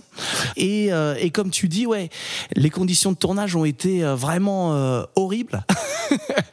et en gros, euh, au début, ils avaient une équipe, alors pas forcément énorme, hein, ils devaient être euh, peut-être une dizaine, je crois, quelque chose comme ça. Euh, mais en fait, ils étaient tout le temps les uns sur les autres. Le tournage, il a duré 18 mois. Parce que bah, c'est un peu ce qu'on disait tout à l'heure, l'argent, ça conditionne aussi un peu le temps que tu mets à faire ton film. Et donc, ils étaient tout le temps les uns sur les autres. Et le seul qui était pas tout le temps là, c'était euh, l'acteur principal, là, Taguchi. Donc, du coup, c'est peut-être pour ça aussi qu'il a fait tout le film. Mais en gros, les autres, ils se sont tous barrés au fur et à mesure du film. Et il restait finalement à la fin que les trois, quoi. Tsukamoto, Taguchi et donc euh, Fujiwara. Et euh, ouais, je sais plus euh, par rapport à quel euh, film ou, ou quel propos on, on- je pensais à ça, mais oui, effectivement, je pensais au fait que tout a été fait. C'était peut-être par rapport à Evil Dead où, euh, où tu disais que euh, ah non c'est ça non pardon c'était par rapport au, au de Primer on parlait du fait que voilà il y avait un travail énorme pour au final des films qui n'ont pas été vus par beaucoup de gens et qui n'ont pas beaucoup marché et c'était ça qui l'avait découragé et tu vois quand tu parles des conditions de tournage de, de Tetsuo c'est un travail de dingue euh, pour un film euh, qui aurait pu, tu vois, être sombré dans l'oubli. euh, et ça demande vraiment une, un- une passion et une détermination de dingue. Non, mais sinon, un truc auquel je pensais tout à l'heure, enfin, quand tu me parlais, je savais pas que c'était fait avec des objets de récup, en fait. Et ça me fait penser que, tu vois, pour une même façon de travailler, tu obtiens des résultats très différents parce que la récup, forcément, moi, ça m'évoque Norbert Moutier qui, littéralement, euh, faisait ses accessoires et ses décors à partir d'objets euh, de récup, euh, genre des bouts de carton, des tuyaux et tout. Sauf que t'as un film où ça s'y prête et l'autre non. Enfin, bon, lui, tu vois, Norbert Moutier, par exemple, il faisait des fusils avec des tuyaux euh, peints en noir et bon, tu vois trop que c'est des fausses armes et tout. Mais dans Tetsuo, euh, c'est vrai que ça, c'est euh, la façon dont c'est fabriqué est au service du film parce que non seulement, bon, déjà, c'est un film tourné en noir et blanc et puis, bon, déjà, ça, ça permet de voir un peu moins les, les défauts, on va dire. Vu que c'est un personnage qui va se transformer en un, en, en un amas d'objets métalliques, en fait, le fait qu'il soit fabriqué avec des objets de récup, c'est pas du tout un problème. Ouais, ouais, il y a même une certaine logique, effectivement, ouais. Ouais, au contraire, le côté bordélique, ça participe au, succès du maquillage et ça, t'as vraiment un, un amas euh, autour de son visage et de son corps. Enfin, c'est une bonne illustration d'un film qui correspond à tes moyens et qui est pensé en fonction de tes moyens. Enfin, dans Tetsuo, effectivement, le fait que c'est fait de manière amateur, enfin amateur non, mais c'est fait avec peu de moyens et avec des objets de récup, c'est totalement euh, C'est sublimé, en fait. logique. Ouais, enfin. Ouais, non, mais c'est cohérent par rapport au résultat que tu veux obtenir, quoi. Ouais, c'est ça. Enfin, c'est comme tu dis, c'est par si on compare avec Norbert Moutier, il arrive à sublimer en fait euh, ce qu'il a quoi. Euh, effectivement, il part de que dalle. En fait, il a les mêmes moyens que que ton ami Norbert, mais il, Oh, il arrive à, il arrive à faire un film qui marche. Enfin, alors c'est un film spécial, hein, c'est ce que je disais, c'est très visuel, mais il arrive à faire un film qui marche, quoi, et avec des effets spéciaux, effectivement. Mais comme tu dis, il y a une passion derrière. Quand tu sais comment c'est fait, quand tu vois ce que c'est, euh, tu te rends compte qu'il y a une passion et, une abnégation euh, là-dedans euh, qui est incroyable. Et tu vois, en plus, le, fait de faire des films comme ça de manière indépendante, enfin, c'est le cas pour tous les films qu'on a évoqués, mais tu peux pas savoir quel est le, le résultat, enfin, comment ça va être reçu, enfin. Ce que je veux dire, c'est que tu sais pas si ton film va être repéré par quelqu'un ou non. Quand c'est un film qui est fait par un studio, tu sais, tu as au moins l'assurance que ça va être présenté à un, public euh, d'une certaine euh, envergure, tu vois. Ouais. Euh, je pense que le mec qui a fait Morbius, il, il s'est pas inquiété de, du nombre de spectateurs qui, qui allaient euh, être conscients en tout cas de l'existence du film. Mais euh, quand tu fais un, un film indépendant, tu, ça peut complètement tomber dans l'oubli, alors que ça demande un, un, un travail encore plus énorme que sur un film en- entre guillemets normal. Ouais, faut être un peu fou. Ouais, c'est ça. Mais euh, le film, euh, justement, il est quand même passé dans des festivals et c'est ça qui lui a donné sa renommée. Il est passé dans des festivals en Europe et euh, sans sous-titres. Bon, alors, c'est pas un film où il y a beaucoup de dialogue, donc c'est pas forcément très grave. Ben, on, comprend ce qui se passe. enfin, on comprend ce qui se passe. Je pense que le fait de pas comprendre le japonais, ça pas, ça nuit pas trop, pardon, à la compréhension du film. Et écoute, il a eu quand même deux prix, hein. un prix en Italie euh, au festival Fanta Festival, et il a eu aussi un prix du public dans, au festival du film fantastique de Suède. Alors je me rends pas compte si euh, Tetsuo ça va parler à beaucoup de gens, mais c'est quand même un film qui a eu, j'ai l'impression quand même un très gros succès, en tout cas pour un film, euh, on va dire expérimental. Enfin Tetsuo c'est un film super connu, en tout cas pour les gens qui s'intéressent au, au cinéma de genre, non? Ouais. Du coup, C'est un film culte en tout cas. C'est vraiment. Oui, voilà. Ça rentre vraiment dans la case film culte, c'est certain. et j'ai l'impression que ça a un peu lancé la carrière du réal Ouais, après. ouais, ouais, exactement. Alors après, il, il a pas forcément fait non plus des gros succès, mais euh, il a eu des moyens. euh, il a fait des suites à Tetsuo, il a fait d'autres films aussi euh, assez barrés. euh, enfin, toujours, hein, de toute façon. euh. Mais effectivement, ouais, ouais, ça a vraiment lancé sa carrière. Ouais, alors en fait, de quoi ça parle un petit peu euh, Tetsuo Donc, Non, mais c'est vrai, je t'ai interrompu. Non, non, Enfin, on, est, c'est on a pas- dérivé sur d'autres mais trucs. tant mieux. Euh, donc, euh, ouais, évidemment, il y a du body horror avec le mélange euh, chair-métal. Et il y a aussi la notion de douleur qui est très présente dans le film. Je sais pas si tu as ressenti ça aussi. euh. Bah, c'est vrai que dès le moment où, où le mec il se met un tube en métal dans la jambe, je me suis dit, oui, Ouais, ouais, c'est ça. Et ça, c'est les deux premières minutes du film. oui, oui, oui, ça commence fort. Non, mais c'est vrai que dès le début, tu, bah, tu vois, c'est le genre d'image marquante qui fait que le film, euh, tu vas un peu t'en souvenir, quoi. Et euh, ça a aussi lancé un peu, enfin, ouais, la mode du cyberpunk. Ça a été euh, un des premiers films, et c'est marrant parce que c'est vraiment né euh, à ce moment-là, le cyberpunk, au milieu des années 80, et ça a été euh, un des premiers films, effectivement, qui a vraiment eu cette étiquette-là, quoi. Donc le, cyberpunk, pour ceux qui voient pas trop, c'est de la science-fiction, c'est un futur proche assez dystopique, hein, donc ça se passe mal, et avec une technologie assez avancée, quoi. Donc il y a ce côté-là, effectivement, avec ce mec qui devient au fur et à mesure une espèce de monstre euh, mi-homme, mi-machine, quoi. Je vais vite là-dessus sur ces histoires de thèmes et tout ça, parce qu'en fait, j'ai vu une interview de Tsukamoto où il disait qu'en fait, il a commencé à vraiment réfléchir au fond de ses films et au sens à partir de Tetsuo 2, donc euh, après quoi. Ce film-là, c'est un film qui est vraiment très très euh, spontané. Bon alors ça veut pas dire que les thèmes sont pas traités, hein, parce que ça doit être aussi un peu des trucs qui lui parlaient et qui se sont exprimés sans forcément que ce soit très conscient. Mais voilà, c'est un film qui est vraiment très euh, spontané et pas trop intellectualisé. Euh, Du coup, j'ai pas vu les suites, mais euh, en tout cas, moi, le premier Tetsuo, je l'avais vécu plus comme un, une sorte d'expérimentation que vraiment un. Enfin, une fois que j'avais fini le film, c'est vrai que j'ai compris un peu ce qui se passait, mais en tout cas, au début, t'as l'impression de voir un enchaînement de scènes un peu étranges où tu sais pas trop ce qui se passe. Enfin, t'as un personnage qui voit une, une femme dans une station de train et qui elle voit par terre un, un amas de ferraille et elle-même se transforme en, en monstre. Ouais. Et tu comprends pas ce qui se passe pendant très longtemps. Et en même temps, tu vois que le fétichiste, il la voit via la mat de ferraille. Et Oui. y il y a ce truc-là. Et, et ça, c'est un truc aussi qui est en vrai, qui est un peu euh, précurseur. C'est le fétichiste, il voit plein de trucs à travers des bouts de métaux euh, de loin, comme ça. Là, il y a une espèce de vidéosurveillance de loin. C'est assez marrant. Ah ouais, j'avais pas du tout pensé à ouais, ça. ouais. Il y a un truc qui était pas, tu vois, les caméras omniprésentes, c'était pas forcément. Ah euh, oui. C'est marrant, ce petit côté précurseur euh, comme ça. C'est vrai que j'avais pas du tout pensé à ça. Mais non, mais du coup, enfin, c'est vrai que tu me parles des thèmes du film, mais en fait, moi, je l'ai, plus pris euh, le film comme une sorte d'expérimentation, comme s'il voulait euh, tester ce qu'il pouvait faire en, en- comme premier long métrage, en vraiment en mettant en image des scènes euh, vraiment barrées, avec euh, un mélange des techniques. Enfin, toi, t'as du live action, t'as de l'animation, t'as des passages qui ont l'air de, enfin, moi, qui font vraiment penser à du clip. C'est le, le, le Ouais. moment où le mec il, il bouge dans tous les sens sur de la musique. Enfin, c'est assez clipesque. Et donc, c'est vrai que je me suis pas interrogé, tu vois, sur le.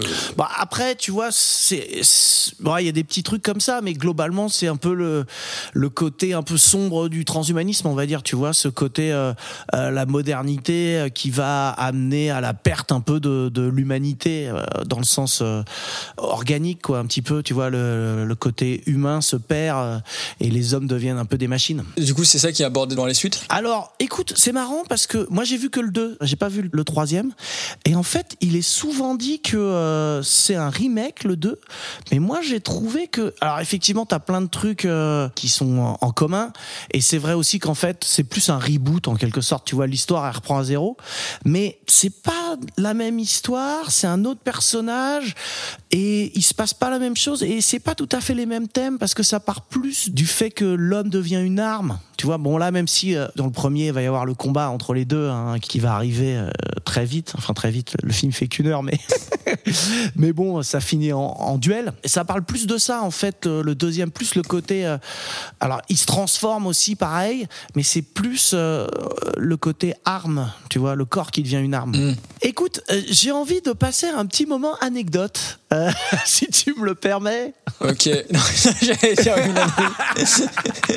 je vais couper. Non, j'ai jamais raconté dans le podcast, mais c'est un truc que je raconte souvent, donc voilà, peut-être que j'arrêterai de le raconter à partir de maintenant. En fait, avec Nassim, donc qui était mon camarade, qui est, qui est toujours d'ailleurs mon camarade de, de la brise du mammouth, on a commencé par faire des soirées au cinéma à côté de chez nous là. Et une fois, alors c'est une des rares fois où on avait eu le thème avant d'avoir le film, on s'était dit mais les Japonais ils sont quand même forts pour faire des films euh, complètement barrés. Et donc on va faire une soirée sur ce thème-là et on avait trouvé le nom, c'était Crazy Japan, tu vois, on avait trouvé le nom. quoi. Et donc on a commencé à regarder plein de films, euh, évidemment. euh, bon, t'imagines euh, tous les Tokyo Gore Police, les films comme ça, etc. Et écoute, on, a d'ab- on est d'abord tombé sur Why Don't You Play in Hell? Mm. Tu l'as vu de ce notion Et lui, on a fait ah, il est vraiment mortel, il est à la fois barré et tout, on le prend, tu vois. Donc celui-là, ça a été le premier qu'on a choisi. Et en fait, on n'avait pas vu Tetsuo tous les deux et on, on l'a maté un jour chez mon pote Nassim là. Et il avait une télé qui était pas très grande. Hein. Donc on mate le film, on se dit putain il est mortel et tout, il tranche vachement avec l'autre, parfait, ça va nous faire une soirée. En plus il dure euh, 1h05, c'est parfait, comme ça la soirée va pas être trop longue. On met les deux films, tu vois, c'était le format qu'on avait d'habitude. Donc on avait prévu quand même de mettre Why Don't You Play in Hell en premier. Euh, aussi parce que on l'a pas dit, mais Tetsuo il est interdit au moins de 16 ans. Donc au Mm. cinéma ils nous ont fait euh, mettez le moins de 16 ans après et puis comme ça euh, à l'entracte les moins de 16 ans qui peuvent être là ils partiront quoi. Voilà. Bref, à la fin du Sonotion, tout le monde fait ah ouais super génial, t'as aimé le film super et tout, on s'est trop marré, c'était génial. Ok, donc tout le monde était de bonne humeur et puis effectivement il y avait deux trois personnes qui avaient un peu euh, 15 ans, qui ont fait ah on est dégoûté, on peut pas rester pour le deuxième, le premier il était trop bien, je fais ah bah tant pis et tout machin. Et donc, on retourne dans la salle, tout le monde euh, avec le sourire, ah, c'était super, on s'est bien marré et tout. Et là, on met Tetsuo. Et je t'avoue qu'au cinéma, j'avais pas imaginé l'ampleur du truc que c'est. Parce que, donc on l'a dit, tu vois, c'est pas beaucoup de dialogue. La musique industrielle, qui en fait, elle est très forte, elle te tabasse la tête. Tout le film, le montage, il est assez épileptique, hein, tu l'as dit. La narration, elle est pas si euh, claire que ça, tu vois. Euh, comme tu disais au début, tu comprends pas bien ce qui se passe, et c'est après, tu remets les bouts ensemble. L'ambiance poisseuse, le côté un peu dégueulasse, et puis ouais, le montage épileptique, euh, les les effets spéciaux, image par image. Quand tu vois, tu l'as, t'as vu le film, hein, mais quand tu vois ça sur un grand écran avec la musique à fond. Ouais, parce que on l'a pas trop décrit, mais effectivement, il y a beaucoup d'effets spéciaux. Euh, quand les mecs se déplacent ou quand il y a des trucs qui leur poussent, c'est fait en, en image par image, quoi. Et donc, écoute, le film, il dure 1h05. Et à la fin, moi, je me sais que j'étais sur mon siège, j'ai fait, oh, mais qu'est-ce qui vient de se passer, quoi? Et donc euh, souvent, tu vois, je sortais en premier de la salle pour euh, faire au jambon, au revoir et tout machin. Et souvent, je demande à chaque fois, vous avez aimé le film? Tous les mecs sortaient de la salle avec une tête impossible à décrire, tu sais, le- plus d'expression quoi, tu vois. Et on leur faisait, alors euh, vous avez aimé le film? Et il y avait toujours ce petit blanc de quelques secondes. Et ils faisaient, ouais. Et en fait, on a tabassé tout le monde avec le film. Et c'était vraiment, euh, c'était vraiment euh, une expérience assez incroyable. Et du coup, euh, c'est ça, c'est que vraiment, ça m'avait jamais trop fait le coup, tu sais, de voir un film chez moi, de le voir au cinéma. Tu fais, ouais, ok, bon, c'est un peu mieux. Mais là, pour le coup, c'était une vraie expérience euh, de salle, quoi. Vraiment. Moi, effectivement, en voyant le film, un truc qui m'avait marqué, c'était le, le son. Alors, je sais pas quel type de copie vous avez eu, mais peut-être qu'en salle, vraiment, le, le son était beaucoup plus mis en avant. euh, bah, justement, c'est un truc que je voulais aborder à un moment donné, je sais pas trop quand, mais je sais pas si toi tu voulais en, en parler, mais t'as un travail du son qui est assez particulier. Ouais, ouais. J'ai l'impression que tous les bruitages et toutes les voix ont été enregistrés après. Je sais pas si c'est le cas, ou en tout cas réenregistré. Beaucoup de bruitage en tout cas, ouais. Les voix, je sais pas trop. C'est possible aussi que ce soit après. Alors pour les voix, euh, peut-être moins, mais pour les bruitages, c'est des bruitages qui sont très présents et t'as l'impression que le micro a été mis très près des objets. En fait, même si l'objet à l'image est éloigné, t'entends le son très près, comme si c'était juste à côté de ton oreille. Ce qui est fait exprès sûrement pour euh, créer un, un sentiment de trouble et, et euh, quelque chose de déstabilisant. Euh, Il y a notamment t'as la femme qui apporte le plat dans la casserole là et que t'entends le truc frire mais mais de manière complètement disproportionnée par rapport à ce que ça devrait être. Donc peut-être que ça t'as cet effet là en salle ou Ouais, il y a ça. Il y a l'effet qu'il y a t'as beaucoup de cris aussi en vrai. Tu sais. Et puis t'as la, la musique, Ouais. comme tu dis, qui est un drus. C'est vraiment boum, boum, boum, boum. Ah, je te dis. ouais, c'était une expérience assez dingue. Et quand tu vois tous les mecs qui sortaient de là, je me disais, oh putain, qu'est-ce qu'on a fait? On a évoqué plusieurs fois Evil Dead. Moi, ça m'a vraiment fait penser à une sorte d'Evil Dead euh, japonais, à la fois pour le, le faible budget, l'ambition, on va dire, des trucages, puis ce côté vraiment expérimental où euh, dans Evil Dead, ça se manifeste surtout par des mouvements de caméra ou, euh, ou des cadrages. Euh, là, c'est surtout euh, bah, ce mélange des styles, ces idées complètement euh, barrées. Euh, je sais pas si toi, c'est une comparaison qui t'est venue en tête. Écoute, non, mais par contre, quand tu l'as dit, euh, effectivement, tout de suite, j'ai fait, ouais, c'est vrai. J'ai l'impression que le but des deux films, c'est vraiment déstabiliser le spectateur, limite agresser, toi, visuellement et à l'audio, le, le spectateur. Ah bah, je te confirme. Ouais, ouais. Euh, voilà, non, mais, non, mais c'est tout. euh, Bon, bah écoute, je te propose alors de passer euh, au choix. bon, d'accord. C'est la nature du métier. Le point de conversation, c'est un ultimatum. Nous devons faire des choix. Ça va trancher, chérie. On arrive donc au choix. Je rappelle que le principe, c'est de répondre à la question lequel de ces deux films tu recommanderais à un pote qui te demanderait qu'est-ce que tu me conseilles comme film avec un petit budget mais qui fait un gros effet. Tetsuo. T'es Euh, T'es sûr T'es sûr Tu veux pas attendre un petit peu? Ah, ah, j'ai répondu trop tôt là Alors, je te rappelle aussi Que l'autre fois, c'est toi qui as perdu. que justement, il y a ce système de points hein, qui est peut-être pas tout à fait euh, au point. Allez, euh, voilà. Euh, mais on va avoir chacun 20 points à répartir entre les deux films. Donc si on pense qu'ils se valent euh, par rapport à cette question, bah, on leur met 10 chacun. Et s'il y en a un qui correspond un peu plus, on lui met 11, l'autre 9, etc. 12, 8, etc., etc. Et à la fin, on fait la somme et on voit lequel est le plus mieux. Ok? Ouais. Avant de donner les points, je te propose de comparer un petit peu les films. Alors, on a déjà beaucoup parlé, peut-être qu'il n'y a pas besoin de trop en rajouter, mais on peut peut-être euh, quand même dire deux, trois choses, je sais pas. Ouais, euh, bah en fait, maintenant que j'ai réfléchi, euh, tu vois, là, je disais que Tetsuo, c'est un film qui malmenait les spectateurs. En fait, c'est en fait un peu le cas aussi pour euh, Wheels, j'ai l'impression. Enfin, même si c'est pas de la même façon et peut-être pas de manière aussi euh, appuyée dans Chips Wheels, parce que d'ailleurs, ouais, dans Chips Wheels, t'as un peu d'humour, tu vois. Il y a un certain équilibre entre les situations glauques et angoissantes et, l'humour. Et comme le, le dit celui qui joue Vince, il me semble, dans le making of, tu vois, t'as tellement de tension dans, dans le film que t'as as des moments où t'es obligé de relâcher la pression et les, les gens vont éclater de rire, même si c'est à un moment donné où, où le personnage va se retirer le doigt, tu vois. Et dans euh, Tetsuo, en fait, je crois que t'as de la pression sans cesse et t'as aucun moment vraiment de relâchement. Il n'y a pas de relâchement. Après, le film est plus court aussi. hein. Mais c'est Oui. vrai que t'as pas de relâchement et que, je vais me répéter, mais les 1h05 euh, au cinéma, tu les sens. hein.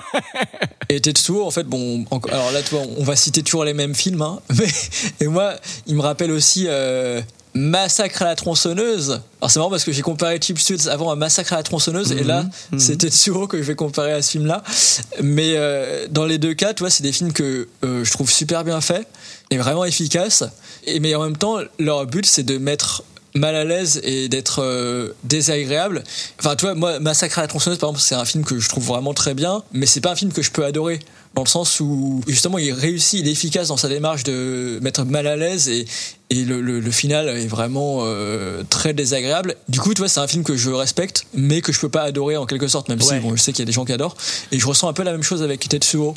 Après, c'est pas pour dire que, enfin, je dis pas du tout que le film est mauvais, tu vois. Je dis juste Hmm. que c'est pas un film que je peux adorer, mais justement parce qu'il réussit euh, ce qu'il essaye d'entreprendre, quoi. Ouais, c'est pas un, film qui te brosse dans le sens du poil, quoi. C'est Oui. c'est une belle expression, hein. Je- C'est-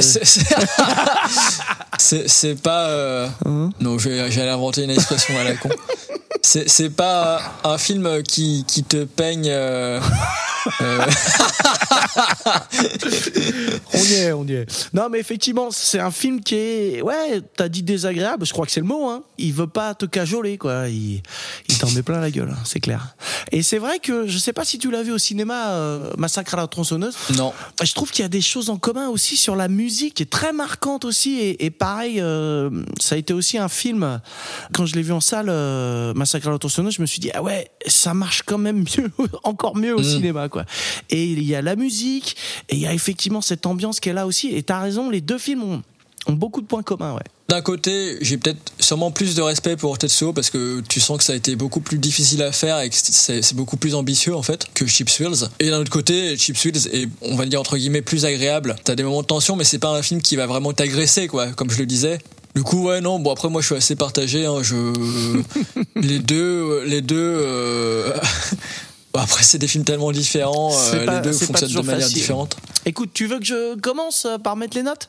Ah On, on commence. Ah, comme tu le sens, t'avais envie de. T'avais pas d'autres trucs à dire pour comparer les, les deux Non, c'est bon Bah en fait, si je commence à comparer, je, je crois que je donne direct euh, ma note. Ah, quoi. tu- ah ouais, d'accord. euh, Mais euh, tu, si tu veux rajouter un truc, vas-y. Non, bah tu sais quoi, non, mais de toute façon, moi je pense que je vais mettre euh, 10 à chacun et voilà. hein.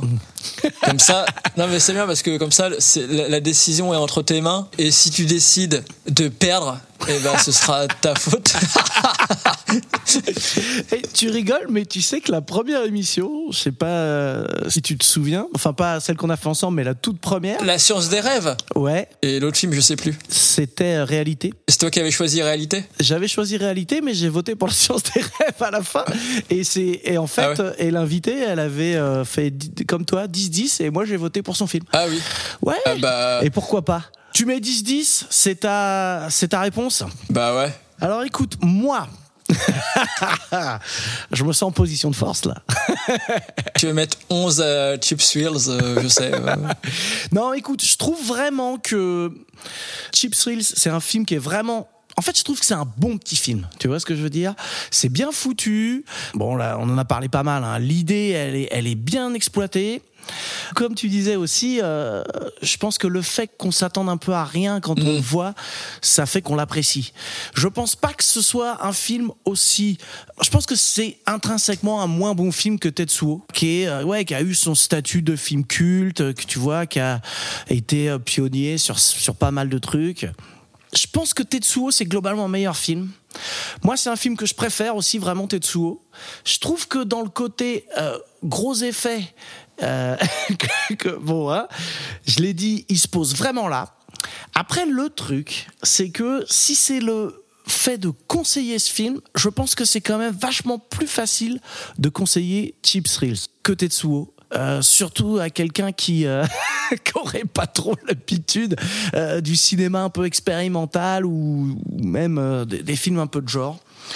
Mais malgré tout, je vais mettre quand même une note à peine supérieure à Tetsuo. C'est les montagnes russes. C'est les montagnes russes, ouais. Tu je- oublies pas de mettre une musique de suspense euh, derrière. Non, je vais mettre 11 à Tetsuo Ah. et 9 à Chip Thrills. Ah, c'est pour ça que quand je t'ai donné ma liste, t'as choisi Chip Thrills. Tu t'es dit, ah, ah, ah, je vais choisir de sortir à gagner. Ah bah non, tu savais pas quelle note j'allais mettre, donc ouais. Euh, tout ça pour dire que la prochaine fois qu'on a un pote qui nous demande euh, qu'est-ce que tu me recommandes comme film avec un petit budget mais avec de gros effets, eh ben il faudra dire Tetsuo. Tetsuo. Tetsuo, voilà. Correct. Pardon, pardon, j'ai répondu un peu tard. ouais. Non, c'était pas mal, c'était bien. Hmm. Ok, tu, au montage, tu, tu Voilà, crois qu'on on le dit en même temps. On verra pas la différence. ouais. Il y a un mot de conclusion Je sais pas. Alors, écoute, est-ce que tu veux refaire un petit point promo euh, Non. Non. Là, c'est le moment où je dois dire oui. Non, t'es pas obligé de dire oui. On peut juste dire euh, Euh. YouTube, euh, Fry 3000 et puis voilà. Ah oui. On est bien. J'ai rien à vendre. T'as rien à vendre. Dommage. Donc, euh, eh, si vous regardez ma chaîne YouTube, euh, je vais gagner genre euh, 3 centimes. Ah ouais, quand même. Donc euh, c'est pas. Donc euh, bon. non mais je vois, si, si, si je gagnais beaucoup de pognon avec YouTube, je dirais aux gens allez voir ma chaîne. Mais euh, là, euh, à part euh, Hmm. all- allez voir la chaîne si vous aimez les vidéos sur des films comme On se calme et on boit frais à Saint-Tropez. non, attends, vas-y, faire une meilleure promo. C'est vrai que c'est de niche là, ouais. Mm. Non, mais si tu veux, vas-y, lance, euh, lance-moi sur la chaîne et, et je vais trouver un. Euh, Fry 3000, c'est bien ta chaîne YouTube, n'est-ce pas? Exactement. Ah, je dois en Et parler. qu'est-ce qu'on peut y trouver alors? Eh bien, j'ai fait notamment une interview Hmm du réalisateur d'un film qui s'appelle Gros dégueulasse. Ah, Alors ça, si ça vous donne pas envie de voir la vidéo, je sais pas ce qui va vous donner envie. Hein. Il a fait le, tout est dans le titre, Gros dégueulasse, et le mec il nous explique tout sur les coulisses de ce film qui s'appelle Gros dégueulasse, adapté d'une BD de Razer. Eh ben, Voilà, et voilà, j'ai fait des interviews, mais non, voilà, je peux conclure là-dessus. Ouais. Et euh, non, mais là, dans les semaines à venir, je vais euh, faire des interviews avec. euh, alors bon, bon, si, vas-y, je le dis. Allez, je dévoile. Attention, exclu Oh là là, sur ton podcast. oh là là. Bientôt, première va s'emparer de l'info. non, mais là, je vais interviewer Harvey Palud, qui est le réalisateur de Un Indien dans la ville. Oh, Eddie Jabez, donc qui est un acteur qui a joué dans, en fait, pour pratiquement tous les réalisateurs de comédie franchouillarde des années 80, euh, Max Pécasse, Philippe Clair, euh, Michel Vaucoré, euh, Bernard Launois. Bref, voilà, que des noms qui vont euh, euh, parler à pas grand monde, si ce n'est les, les gens euh, amateurs de, euh, à part les détraqués, voilà. Et le mec, voilà, comme je le disais, a été assistant réalisateur sur Mon curé chez les nudistes. Oh. Donc soyez présents pour écouter ces anecdotes de fou. Voilà. Et ça sort quand ça? C'est les semaines à venir, ce soir ou ouais? Quand j'aurai du temps, quand quand à mon boulot ils me laisseront un moment, euh, quand je leur dirai euh, ah je peux pas venir bosser là, je dois bosser euh, sur euh, une interview du mec qui a fait Mon curé nudistes, voilà. Ok. Eh ben écoute, c'est déjà bien. Hein Et écoutez aussi le podcast La brise du mammouth. ah, ça c'est ouais. Mais du coup, s'ils entendent ça à ce moment-là de l'émission, je pense qu'ils sont au courant. Ouais, mais moi je me la joue, me la joue méta façon Ouais. scream. Bah écoute, je crois que c'est parfait pour conclure. Hein. Merci d'être venu en tout cas, Alexandre. Bah je, je coupe là. ouais, tu peux. Ça aussi, ça c'est très méta, ça aussi. Ah, tu le gardes. Hein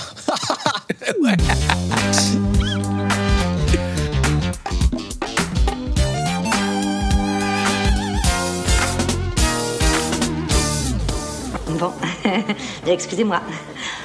Il est tard maintenant, il faut que je rentre.